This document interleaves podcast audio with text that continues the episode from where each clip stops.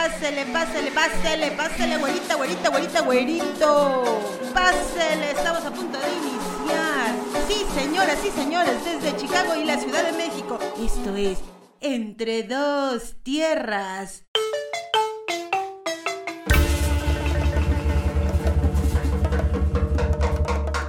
Check, check. Cafecito. Yo ya me tomé mi licuado de fresa. Soy esa persona de los smoothies, pero qué felicidad, qué felicidad. Estamos juntos otra vez, juntes. Qué gusto saludarte, Ursulino Rueda, desde la Ciudad de México. ¿Cómo estás, Rocío Santos, desde la ciudad de Chicago? Oye, ¿te das cuenta que tenemos como casi nueve meses de no hacer esto? No puede ser. Sí, todo casi un año. Lo que no pasa en nueve meses. No puedo creer ¿Eh? eso. ¿En serio? Pero aquí estamos cumpliendo, cumpliendo nuestra promesa de hacer dos temporadas este año. ¿No fueron nueve meses, o sí? ¿Tanto tiempo ya pasó? Pues suena como un año, o sea, es mucho. Wow. Bueno, sepan que no es nada fácil hacer un podcast entre las miles de cosas que ambos tenemos que hacer, ¿no? Creo que esto sí fue como un reto bonito Sí, yo creo que también es un tema orgánico, o sea, no estamos como bajo ningún contrato ni con ninguna producción, esta es una producción independiente entre nosotros y la verdad es que lo hacemos con gusto y con cariño y a lo mejor no hemos tenido como el momento adecuado de volvernos a juntar y estar aquí, pero sí sabemos que es con muchas ganas y con mucho interés de que nos escuchen porque además se generó una cosa bonita con los capítulos que se publicaron, hubo reacciones bien interesantes y creo que vale mucho la pena como tratar de darle otra vuelta antes de que se acabe este 2022, ¿no? Claro, pues sí, definitivamente son conversaciones que me parece que son muy válidas y obviamente resumen mucho lo que somos en ambas partes, ¿no? En ambos lados de la frontera. O sea, para también generar estos lazos de cultura, arte, gastronomía con las personas que nos ha tocado platicar, que hasta la fecha han sido tres, ¿no? De esa primera temporada que sacamos. Sí, no, y además creo que son cosas que hacemos de forma cotidiana, no solamente conversar con la gente que conocemos o la gente que vamos conociendo en el camino, sino también todo el tema de la música, de los festivales, de los conciertos, de los viajes, que es algo que hacemos de manera cotidiana y que no nos detenemos un poco a pensar en cómo, cómo lo vamos a platicar, cómo lo vamos a traer para acá, porque de eso se trata justamente, ¿no? De compartir esos momentos bonitos de la vida donde nos estamos cruzando y estamos eh, aprendiendo cosas nuevas. Y creo que de eso se trata este ejercicio, ¿no? De, de compartir básicamente lo, las cosas padres y no tan padres que nos han pasado en este año. Claro, cuando iniciamos el primer episodio, que fue Encuentro en el Río, ese fue como un, simplemente como un piloto, ¿no? Tenemos conversaciones muy chidas porque somos amigos de años, creíamos que esto le iba a resonar a más gente y ese primer episodio causó como mucha, eh, no sé, muchos comentarios buenos, positivos. Me gustó mucho como que de repente eh, había gente que nos decía, sigan haciéndolo y les encantó como esa conexión donde empezábamos a hablar de nuestras raíces, la gastronomía, esas memorias de la infancia, tus raíces, ¿no? Que al final como creo que también como que es un espejo este podcast de, lo que somos. Y de repente la gente no sabía qué onda, o sea, va a ser esto qué onda, conversaciones. Y ya después sentimos como la necesidad de integrar a más gente y por eso es que también entrevistamos a Andrea Salcedo, que es la primera mexicana guitarrista de flamenco que ahora radica, vivía en Chicago, ahora radica en España y de ahí también conocimos la historia de Raquel Díaz, ¿no? Que tiene que ver mucho con esta, con la gestión cultural, pero también con la comunidad mezcalera de allá de México y, y empezamos con dos mujeres, fíjate.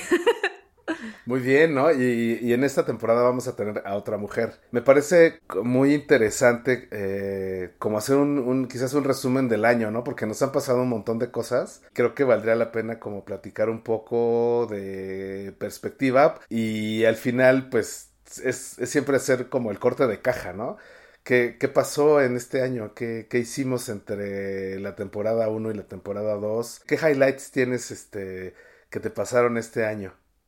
Y fíjate, estamos hablando de qué hicimos entre, porque esos tres episodios que tenemos ahí en todas las plataformas digitales, nada más búsquenos como entre dos tierras podcast o en las redes sociales, ahí están todos los enlaces. Pues eso los grabamos entre febrero y marzo Y entonces, ¿qué pasó después? Pues yo compartimos varias cosas. O sea, highlights. Fui al Primavera Sound, que era un festival al que yo anhelaba ir por años y finalmente se me hizo ir a Barcelona en su sede oficial. Entonces fui por allá a Barcelona, me tocó andar por Madrid y ese fue así como de mis highlights del año. Pues ya he ido a muchos festivales, pero creo que siempre había querido ir al Primavera porque de un tiempo para acá como que me di cuenta que todos los festivales eran iguales, o más bien así me sentía. Y eso que a mí me encanta ir a conciertos y a festivales, pero de repente sí tuve una sensación como que todo me parecía muy igual una perspectiva propia que de repente a mí como que me faltaba ese, ese giro. Cuando fui al Primavera Sound, o sea, sí me impresionó mucho la, el nivel de producción que tienen y ahí fue cuando me sentí, dije, claro, este es el tipo de festival que a mí me gusta, ¿no? La organización, los artistas, la curaduría, o sea, sí me pareció como... ¿Cuál fue tu banda favorita del Primavera Sound?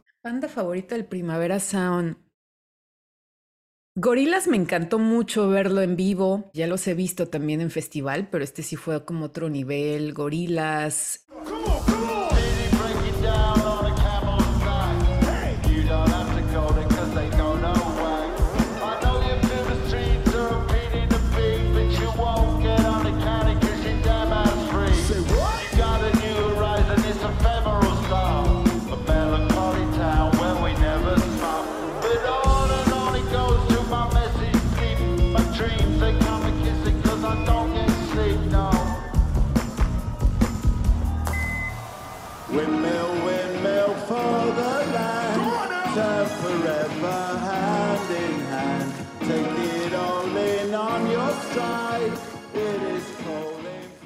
Pero también me gustó ver actos pequeños, ¿sabes? Como ver a mm, María Yergo. Me gustó mucho verla ahí, su performance estuvo impecable. Esta mm, artista española que también va como en la vena Rosalía y como estas artistas que también están presentando como una nueva cara del flamenco.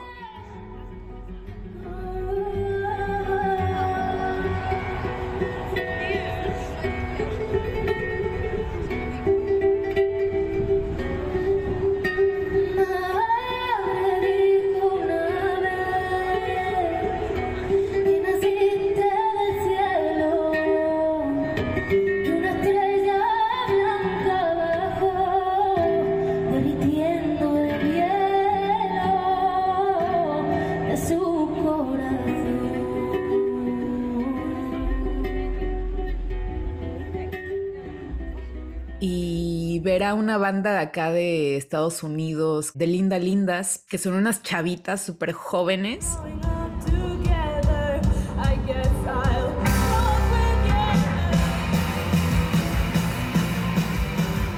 que ya están en los mejores festivales y está súper chido eso. Y también fíjate que de Chicago vi a Jamila Woods, una artista de acá de RB, y eso me impactó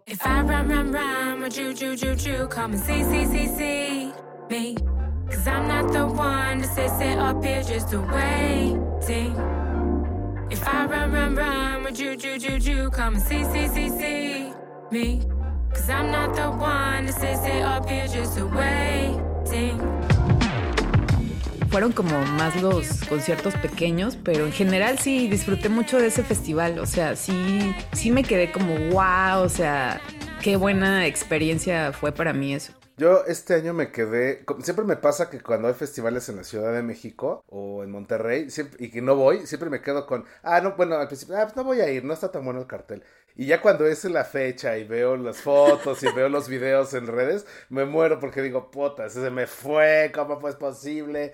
¿No? Y ahora acaba de ser el Corona Capital aquí en la Ciudad de México, tres días de conciertos y por supuesto me pasó eso, ¿no? Entonces ahora pues tengo como muchas ganas de ir al, al Pal Norte y como que sí me hace falta mi dosis de festival. dosis de festival. o sea, me forjé con los primeros 10 vives latinos aquí en la Ciudad de México. No dejé de ir a ninguno, en algunos trabajé, en los otros fui, fui de fiesta. Y la verdad es que tengo mucho la beta de ir a festivales. Tengo el pendiente de de El Sonar, por ejemplo, es uno que se me antoja mucho. Claro, no, ese sí, le tengo muchas ganas.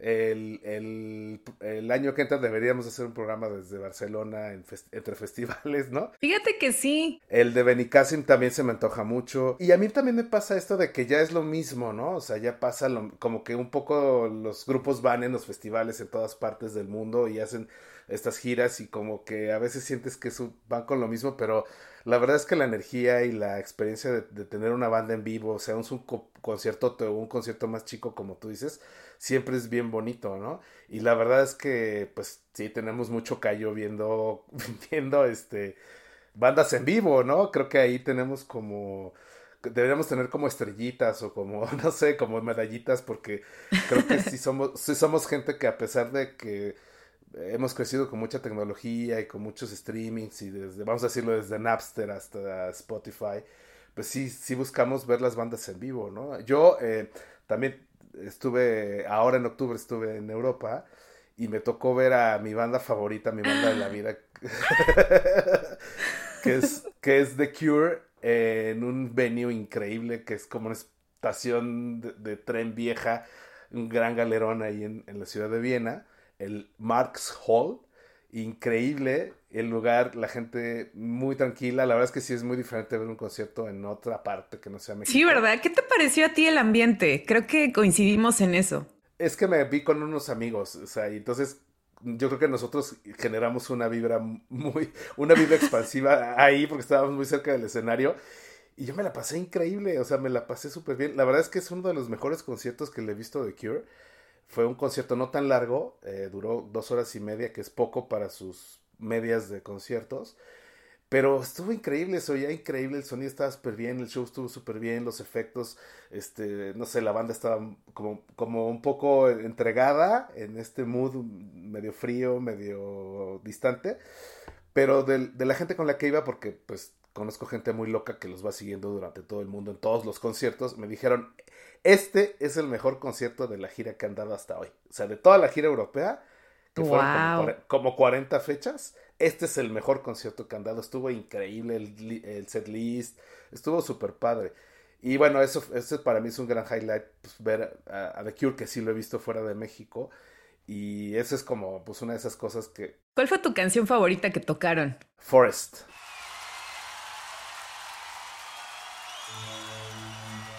The Forest fue un alucine, o sea, fue un alucine, así me, voló la tapa de los Esa canción me encanta, además me remite mucho a mi pasado, ¿no? Y es, es creo que hay una conexión bien interesante entre la música y tus experiencias de infancia, de adolescencia, de juventud, porque al final o yo conecto con la música o con la comida. Cuando yo junto esas dos cosas, me voy, me transporto, ¿no? Estoy en otro planeta. Entonces, para mí la música también me, lleva a momentos muy gratos de, la vida, ¿no? Y entonces, bueno, ese es uno de mis, de mis highlights, ese es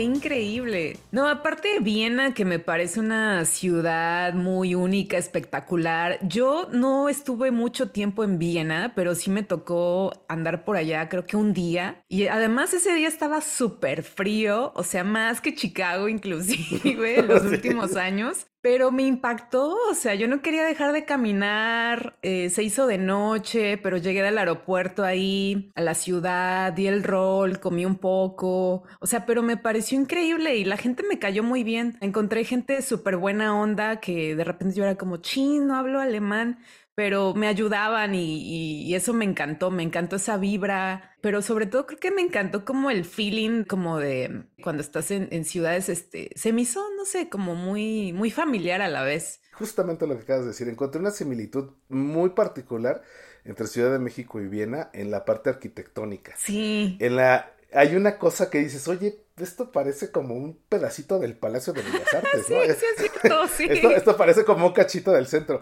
Y, bueno, hay que reconocer que Ciudad de México tiene una gran influencia austro, austrohúngara, todo eso. ¿no? Entonces, sí, la verdad es que cuando ya conoces así el origen, obviamente viene súper bonito y no es grande, pero tiene muchos edificios muy espectaculares. Y cuando reconoces esas cosas un poco en la Ciudad de México, dices, claro, aquí hubo una gran influencia este, de Viena en la Ciudad de México, el castillo, el Paseo de la Reforma, este, parte, no sé, digo, Bellas Artes quizás en su concepción más eh, previa a la que lo construyeran no sé, me, me, gustó mucho esas idas y vueltas también, ¿no? Que se dio con, con toda la migración europea y demás. Fíjate que me, recordaste algo que Iván me dijo un día cuando, de hecho, pasé a, a, París también en esta ida a España y también, ¿no? Me salí del aeropuerto y dije, pues voy a dar el rol, ¿qué voy a hacer aquí metido en el aeropuerto? Y me acuerdo que le tomé una foto al metro y Iván, un, amigo nuestro, me dijo, oye, andabas en Bellas Artes, claro, ¿no? Porque es la fachada de la entrada del metro de Bellas Artes.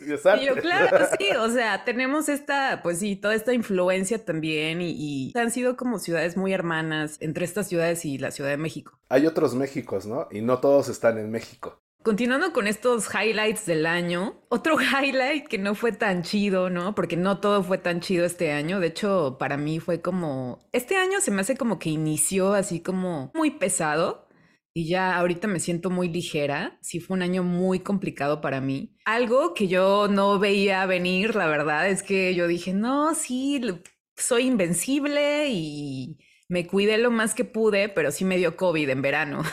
en Chicago. No me dio en México, no me dio en España, me vino a dar en Chicago, en mi casa, ¿no? Así como de, ¿qué? ¿Por qué en verano? Pues no fue tan bonito, la verdad. No pensé que, creo que cuando la gente decía como que, sí, a todos nos va a dar y demás. O sea, más que un flu, creo que es muy, de repente sí llegas a sentir, no sé si te ha pasado, pero llegas a sentir estos momentos donde crees que en un, en un segundo te vas a morir por esa tos que te provoca y a mí me provocó, no me dio feo, pero en la madrugada cuando me daba la tos sin parar, sentía que en ese momento me iba a morir, en serio. O sea, era como que, wow, no puedo creer que, que llegó a esto, ¿no? Ya de repente ya como que poco a poco pasó, pero pues sí me ayudó tener gente que me dio muchas muestras de cariño, mis amigas me vinieron a traer de comer, mi prima me hizo como el, el mandado, me trajo todo lo que necesitaba, como que eso me alivianó, ¿sabes? O sea, creo que esto fue para mí también otra experiencia como para darme cuenta de, ah, claro, tengo un buen, este, una buena comunidad de soporte que está ahí para mí y que de repente como que piensas que estás solo y, no tienes nada. Bueno, yo vivo sola, entonces por eso es que se me, de repente se me hacía complicado esa, esa cuestión, ¿no? Y estoy muy acostumbrada a hacerlo todo yo sola, pero de repente sí está chido como sentir ese cariño de la gente. Claro, yo creo que transitar sobre eso, digo, a mí me acaba de volver a pasar hace, ahorita me oyes mormado por lo mismo, ¿no? O sea, hace unos días. Curiosamente me volvió a dar exactamente en la misma semana de noviembre que hace dos años. Y hace dos años no había vacunas y no había mucha información, solamente un gran miedo a nivel del mundo estaba parado. Y sí, o sea, si hay un punto donde, donde dudas, si vas a seguir viviendo o no. Porque yo creo que mucho tiene que ver con el, con el temor a lo desconocido, ¿no? Creo que, creo que es una reacción muy humana y muy natural que no sabes qué va a pasar. Entonces esa, esa incertidumbre es la que te pone mal, ¿no? Al final, pues ya para mí es la segunda vuelta y no, no llegué a ese grado y la verdad es que ya todo el mundo se lo tomó muy relajado, ¿no? Así de, ah, estás enfermo, bueno, nos vemos la semana que entra, ¿no? Así como muy, ya muy flu, ya es una cosa que fluye, fluye muy fácil, ¿no? Entonces, claro. La verdad es que sí es algo que nos ha determinado y a pesar de que ya pasaron dos, más de dos años, eh, pues es algo que, que no creíamos que nos fuera a cambiar y sigue poniéndonos a prueba, ¿no? Yo creo que es una, es una buena forma también de conocerse el tener estos encierros y estas cosas que enfrentar, ¿no? Sí, yo creo que también se nos olvida mucho, bueno, lo que aprendí este año, por ejemplo, es a saber identificar cuándo necesito descanso, porque de repente soy una persona también muy workaholic y me encanta lo que hago, o sea, cuando me clavo en hacer lo que me gusta, me clavo mucho que de repente se me olvida que tengo vida, ¿no? Y puede ser como muy problemático eso, o sea, a veces me siento muy fatigada, que no quiero hacer nada, pero ahora sí he aprendido como, ah, sí, no lo voy a hacer y me vale, ¿no? O sea, no me importa que el mundo muera, pero me voy a tomar este descanso, ¿no? Algo que sí tenía, de lo que tenía temor más bien por del COVID antes de que me diera, era, eran las secuelas. O sea, sí tenía mucho temor porque gente a mi alrededor le ha dado COVID y han tenido estas secuelas, ¿no? Post. Entonces sí tenía como un poco de miedo de eso. Y sí me dio como que el cansancio, o sea, de repente creo que he tenido momentos donde eso es, inclusive se han hecho estudios y no es información que está ahí comprobada de que sí, sí, sí, que, que sí, o sea, sí te dan esos, esos episodios donde de plano sí no tienes fuerza para energía, ¿no? A pesar de que trates de comer bien, pero también eso, ¿no? El descanso para mí sí ha sido como primordial en este año. Pero por ese lado sí, ha sido bueno, como que ya, ya sé cuándo decir que no. Aprende, sí, sí, hay una reflexión ahí importante que cada quien pues pasa por ahí, ¿no? Y, y bueno, ahí tu resultado es este saber hacer pausas y recuperarte, ¿no? Porque pues no es algo que yo también soy muy como tú, yo estoy haciendo cosas todo el tiempo y de pronto, o sea, digo, hasta que me tocó ir a una nutrióloga, pues sé que tengo que comer y sé que tengo que dormir tantas horas y hacer una vida un poco más ordenada, pero pues casi casi es por prescripción médica, porque la verdad es que me la he pasado muchos años haciendo un montón de cosas y creo que esa es una de las enseñanzas de este año, creo que como la parte reflexiva de a dónde nos llevó este, este, esta enfermedad, ¿no? Esta, esto que paró el mundo.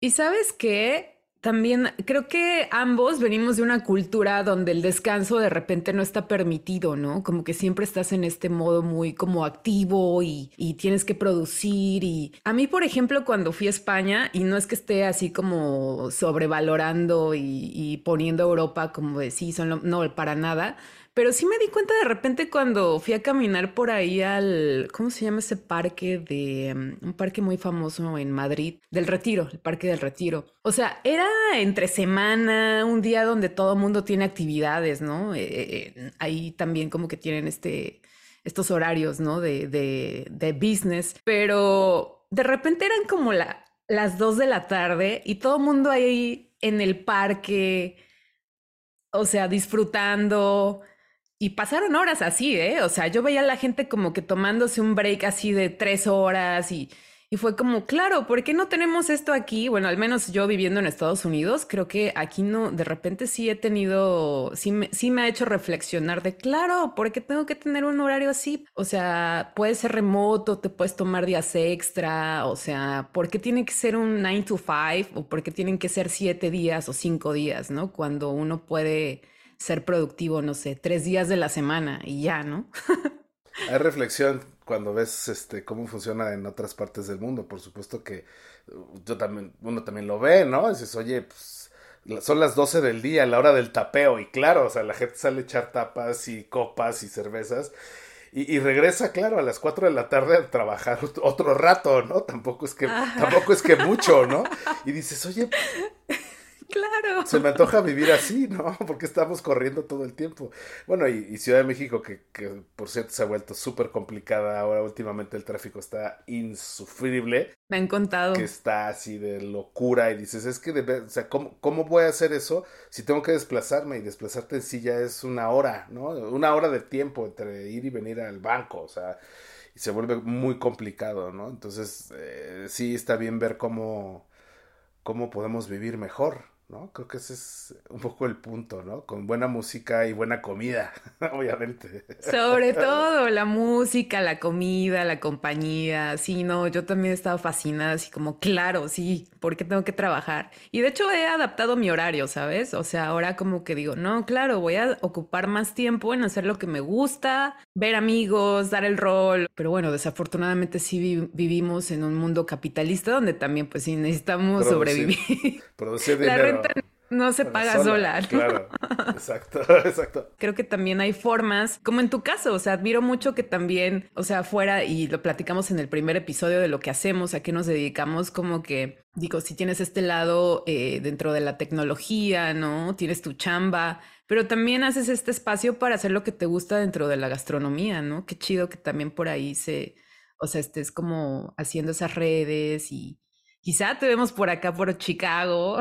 Espero que muy pronto. Esperemos que sí, muy pronto, por ahí ya. Pero tiene que ver con estos episodios que vamos a presentar también eh, y que de esa misma forma, pues también nos alumbra lo que, lo que nos cuentan los invitados. Y pues vamos a tener a, Mila Ramírez de Five Rabbit Cervecería, a quien, con quien compartimos tiempo para platicar esta transición. Aquí en Chicago, pues Five Rabbit Cervecería eh, se volvió como un icono, ¿no? Porque en su momento pues no existían, de repente hubo un boom de estas cervezas con una identidad latinoamericana, pero que no necesariamente las personas que producen ese tipo de cervezas son, conocen de la cultura latinoamericana, latina. Y Mila Ramírez y su pareja, Andrés, fueron como de los primeros que, pues sí, dijeron, a ver, Vamos a, vamos a presentar algo que sea auténtico de nuestra cultura y por eso salió Five Rabbit Cervecería, ¿no? Entonces van a escuchar la historia de ellos y cómo también se están transformando,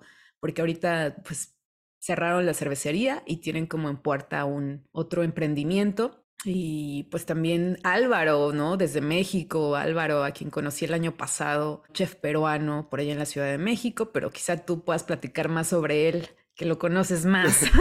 bueno, sí, Álvaro, que llegó a la Ciudad de México para trabajar en el restaurante más importante de la ciudad, eh, Puyol, hace ocho años. Eh, y bueno, que ha tenido una evolución en diferentes partes, que ha trabajado en un montón de lados, pero que además, pues nos hicimos muy amigos porque pues llegó como pareja de otra amiga, otra, otra cocinera que, que igual este, valdría la pena invitar un día. ¿No? Para que vean la contraparte, ¿no? Eh, y lo, que es interesante de Álvaro, y, decimos invitarlo porque se ha mantenido en la palestra de cocineros, este, no solamente en México, también ha trabajado en Monterrey y ha hecho cosas muy padres y consideramos que pues, es, un, es un gran cocinero. De hecho, eh, pues sí, invitamos que, que, lo escuchen porque pues es, es un cuate que, que, es más chilango, ya se volvió muy chilango, ¿no? Ya, ya, ya, ya, ya, ya habla con modismos y mezcla los modismos de Lima con los chilangos, entonces es muy, muy chistoso y muy padre hablar con él. También es melómano y también le encanta pues esta vida, ¿no? De, de viajes y, buena comida. Y, y, vale la pena también que, que lo escuchen porque pues eh, Álvaro Vázquez se ha convertido en últimas fechas una persona importante en la escena gastronómica de la Ciudad de México. Incluso por ahí he oído comentarios de que está a un nivel muy alto y hay gente que lo considera en este momento el mejor cocinero de la ciudad, ¿no? Entonces, wow. imagínate, ¿no? Y es un tipo increíble, o sea, cocina de verdad brutal. Ha hecho, últimamente ha hecho muchos pop-ups en diferentes partes de restaurancitos o lugares de la Ciudad de México. Y eso habla mucho de su labor como, no solamente como cocinero, sino también como, pues ya miembro activo de la comunidad gastronómica de chefs de la Ciudad de México. Entonces, este, siempre es bueno ver cómo se ve México desde otros ojos que no son mexicanos, pero que ya son un poco chilangos, ¿no? Entonces, son, son entrevistas muy interesantes de dos peruanos, que uno una tiene que ver con Chicago y el otro tiene que ver con Ciudad de México. Encontramos un poco el ángulo de, confluencia entre, entre estos dos extranjeros, pero que de alguna manera pues ya son parte de nosotros. No, y aparte Mila eh, eh, nos contó que vivió en la Ciudad de México también, o sea, es muy chilanga, tiene este lado súper chilango y tiene una hija mexicana aparte. Sí, bueno, ella me tocó estar con ella en Xochimilco y bueno, verla comer tlacoyos y escucharla con ese acento entre caraqueño, limeño, es muy, muy chistoso, ¿no? Muy lindo ver, ver cómo podemos estar justamente en un lugar que no es común como la chinampa y estar con su hija que también entre que habla inglés y habla español y ella que saca su acento eh, caraqueño y yo que soy chilango estando en Xochimilco, pues era así como ¡pum!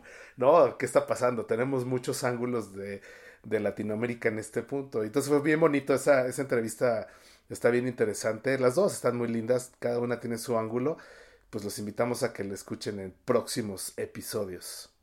Y pues sí, esos van a ser los últimos que vamos a publicar ya para cerrar el año y pues el siguiente año tendremos más conversaciones. Por ahora pues sí que nos recomienden. Por cierto, para que les lleguen y sepan cuando saquemos nuevos nuevas temporadas, que le pongan ahí a la campanita esa de en Spotify o en Apple para que, ah, y para quienes no tienen, porque hay personas que no tienen Spotify o Apple, también hay una, un enlace directo donde pueden descargar los podcasts o escucharlos directamente del enlace. Y pues gracias a todos los que nos han escuchado a la fecha y que se sigan uniendo y que nos recomienden también, ¿no? Si tienen como ideas de a quién podríamos entrevistar en estas charlas, pues que sean bienvenidos, pero por ahora, pues... ¿Sabes qué me pasó? Que hubo gente que me regañó, que me dijo, oye, ¿por qué no han sacado un capítulo nuevo? ¿Qué les pasa? No, así como, o sea, como, ¿por qué no, no pues ya, ya, ya no sé qué oír, o sea,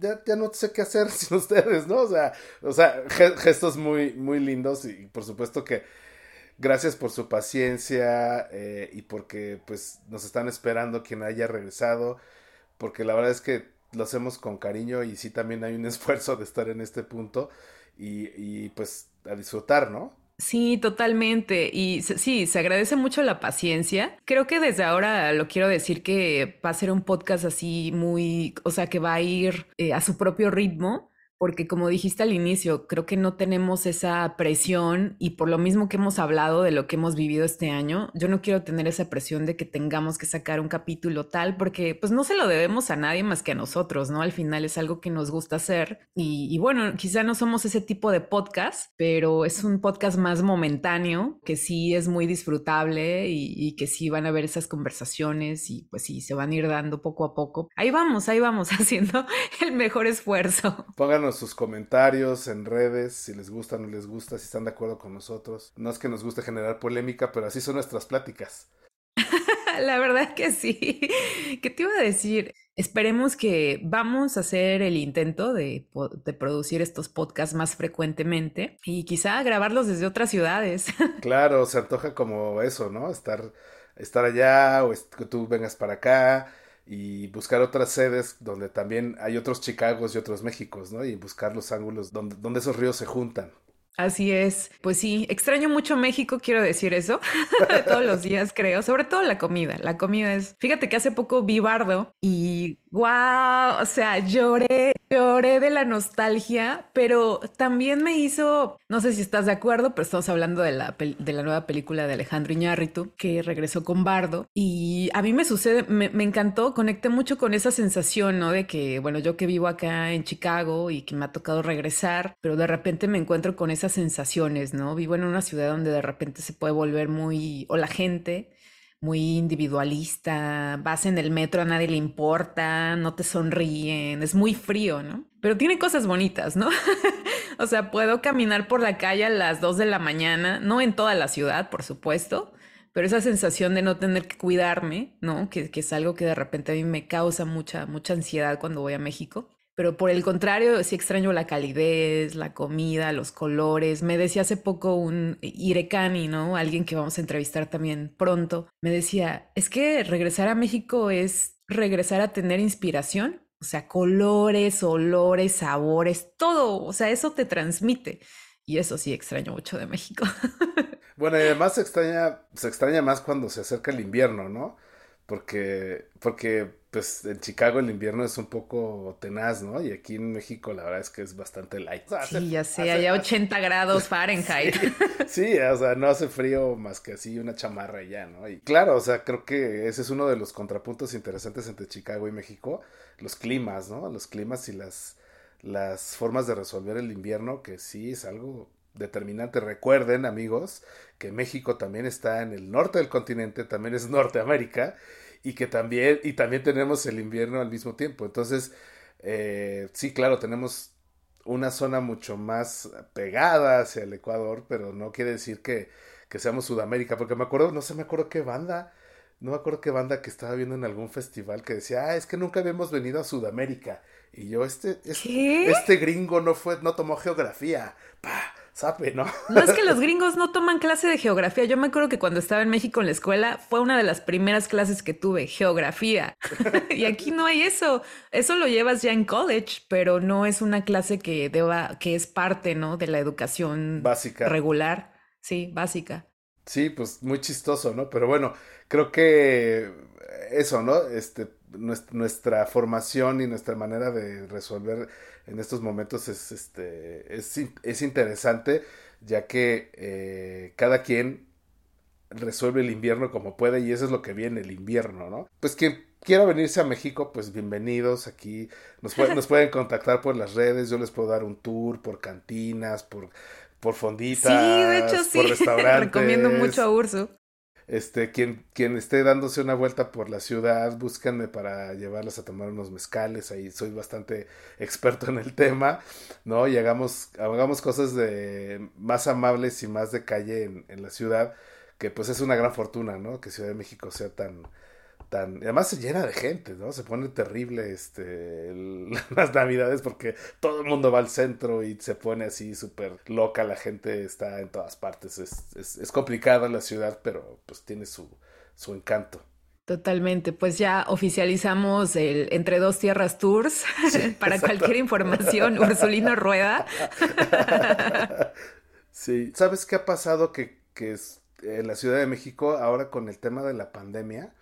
Justamente por el clima y porque, pues visto desde Estados Unidos, México no es tan caro, aunque pues sí es una ciudad cara para lo que es el estándar general del país, México.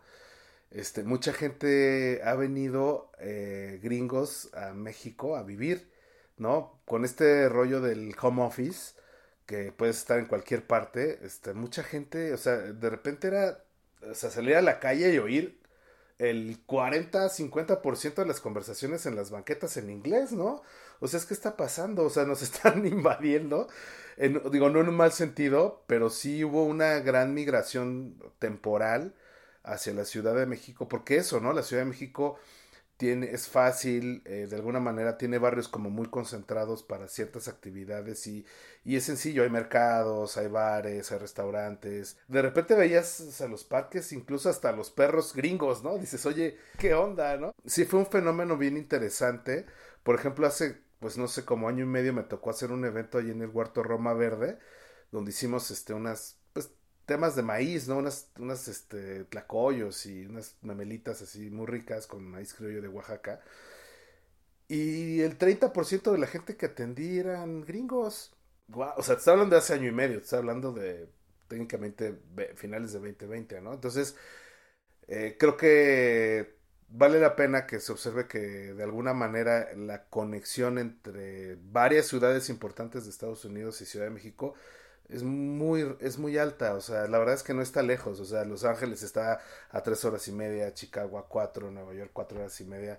La verdad es que sí hay mucha conexión con la Ciudad de México y quien no haya tenido la oportunidad de venir a disfrutar esta ciudad, bueno, como se pueden disfrutar las de allá también, pero sí traten de darse una vuelta porque además este, tenemos como, más allá del clima y de la comida, tenemos como una, una economía estable en este momento que, que nos permite como, como tener muy claro que, que, va a fluir de manera muy, muy buena para todos, ¿no? Tanto para la gente que viene como para la gente que hacemos un poco de turismo aquí. Eh, con la gente que, que, viene, pues estos tours que me encanta hacer de street food, ¿no? De, llevar, de llevarlos a comer tacos. Por ejemplo, ya una cosa interesante, los cocuyos ya se mudaron ahí pegadito, porque ahora ya van a tener mesas y va a haber meseros. Ah, ya no están ahí, ya me lo perdí. ¿qué? No, pero conociste el original, o sea. Ah, sí, sí, sí. Van a estar ahí junto con pegado en un lugarcito así, ya con mesas y meseros. Yo no sé qué tan encantador va a ser, pero bueno, es está rankeado como uno de los mejores este, taquerías de, de la ciudad, ¿no?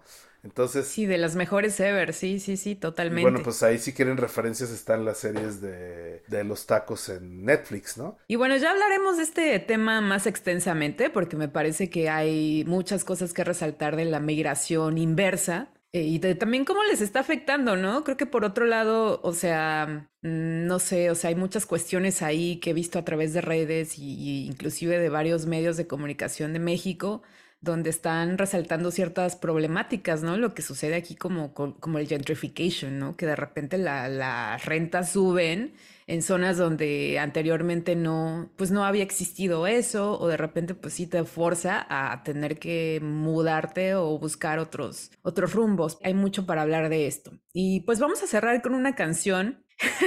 y estábamos con, yo, que, yo quería cerrar con otra, porque estaba platicando de Bardo y creo que ambos fuimos muy felices en esa escena donde entra la canción de David Bowie, la de Let's Dance.